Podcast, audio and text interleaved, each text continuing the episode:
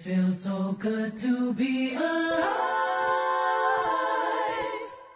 Got all my family by my side. Hello everyone, welcome to Morning English. This is Blair. Hello, everybody. This is Summer. 欢迎大家收听早安英文。 哎，那讲到这个 good luck，最近威尔史密斯可就没那么好运了啊。He was banned from Oscars for ten years，他十年之内呢都不能参加奥斯卡了。 Yeah, that was the result of his slapping on stage during the Oscar ceremony.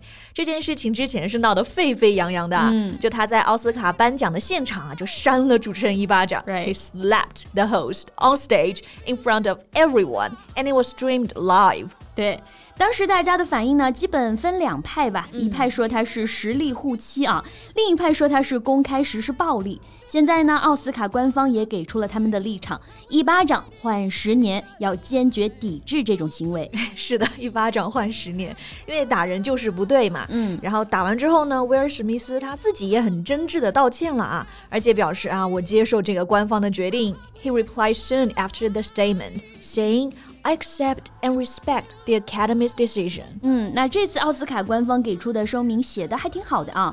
I think we can talk about the statement in today's podcast so that we can learn some useful words and phrases. Good idea！今天就带着大家一起来学一学这个声明里呢好用的单词和表达。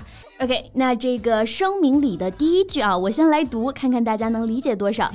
The 94th Oscars were meant to be a celebration of the many individuals in our community who did incredible work this past year. Right， 好，我来公布答案啊。这句话就是说呢，这次奥斯卡呀，本来是应该庆祝过去一年里啊大家做出的杰出贡献。嗯，这里的主句是 It was meant to be a celebration，这本来应该是一次庆祝。对，meant to be 这个句型特别实用啊，意思是本来是，应该是。 Yeah 比如说，这本来是个 party，结果呢变成了一场打架，就可以说 It was meant to be a party, but ended up a fighting. 哎，还挺押韵，而且这个词组啊还可以很浪漫呢、嗯它可以表示命中注定啊，is meant to be，or we're meant to be together。Summer and Blair。 That's so sweet.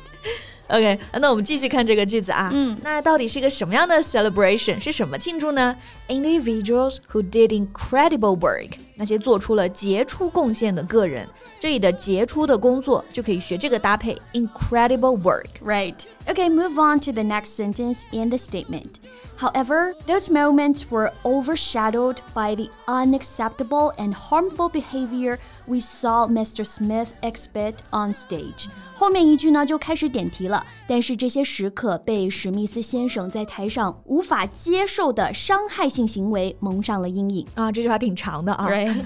unacceptable and harmful behavior，就是说这种行为是无法接受的。This is unacceptable。对，这句话里面还有一个关键词 overshadow。shadow 我们知道表示阴影，overshadow 就是被蒙上了阴影，因为打人了嘛，没人去关注这个原本的颁奖了。So the celebration was overshadowed. 嗯，然后官方呢也因为啊当时没有及时反应，还道歉了啊。This is what they stated. During the telecast, we did not adequately address the situation in the room. For this, we're sorry. We fell short, unprepared for the unprecedented. 嗯，这里有一个熟词生义的单词啊，address 做名词，大家可以读成 address. 这么读大家应该比较熟悉了，表示是地址这个意思。What's your name and address？. 但是在这里呢，address 它是作为一个动词，是一个很正式的用法啊，意思是处理、解决。对，所以他们说 address the situation，意思就是处理、解决这个意外这个事情。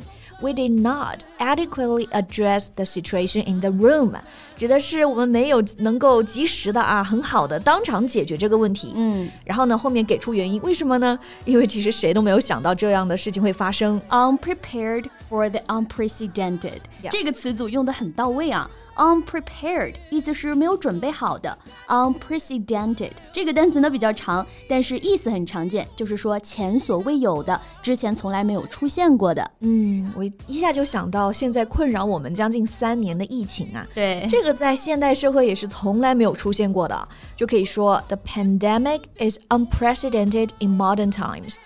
是啊，这个词组里面的两个单词前面都有 un 这个否定前缀，读起来就很有节奏。Unprepared for the unprecedented. Right. OK，然后声明里呢就下一段了啊，就说哎，到底具体怎么惩罚这个史密斯呢？Mr. Smith shall not be permitted to attend any academy events or programs in person or virtually, including but not limited to the Academy Awards. 十年内啊，学院的任何活动都不能参加。对，而且还特别强调了线上线下的都不行，in person or virtually。嗯，是的，是的。 Virtually 这个词本身是指虚拟的啊，也就是说线上的。比如我们现在常说 VR，嗯，到底是什么 VR 呢？就是这个 virtual reality。诶，这是不是表明美国人做好了长期和新冠病毒共存的打算啊？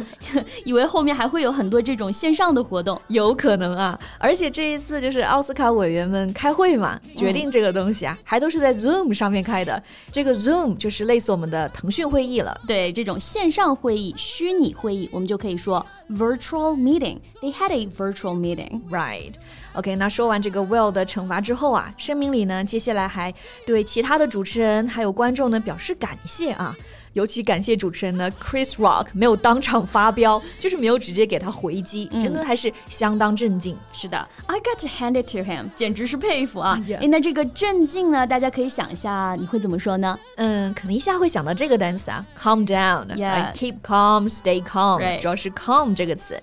那名词形式可以用 calmness。哎，对，那我们可以从它的这个公告里面学一个词啊，composure。Composure，the state of being calm and in control of your feelings or behaviors。对，像主持人呢，Mr. Rock，他保持了镇静，he kept composure，他没有丢掉自己的镇静 ，he didn't lose his composure。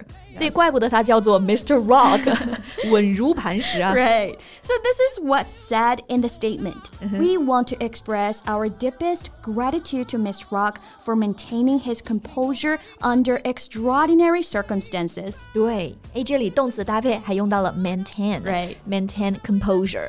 而且除了主持人啊，现场其他的明星们啊，虽然他们可能瞳孔地震了，但基本没有过大的反应，还是挺优 雅、冷静的。所以公告里面还用到了一个词组。Poise and grace，意思就是这个优雅淡定。嗯，要是我在现场啊，我可能直接就拿起手机拍照录像了，或者直接开直播了，在线吃瓜。对，那现在这个打人事件，我觉得现在也可以算是尘埃落定了。嗯，诶，那大家可能还想知道啊，就威尔史密斯之后还有没有可能再拿奖呢？其实啊，还是可以的。He can still be nominated in the future。他可以照常演戏，然后照常被提名，甚至是获奖。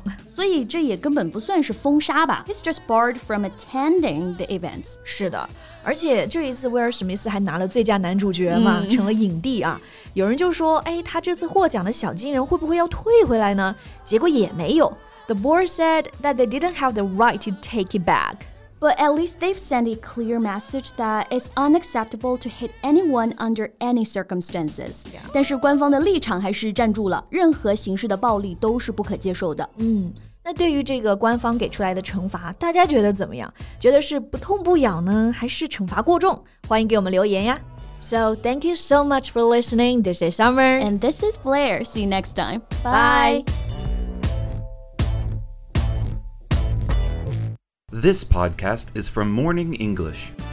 学口语就来早安英文。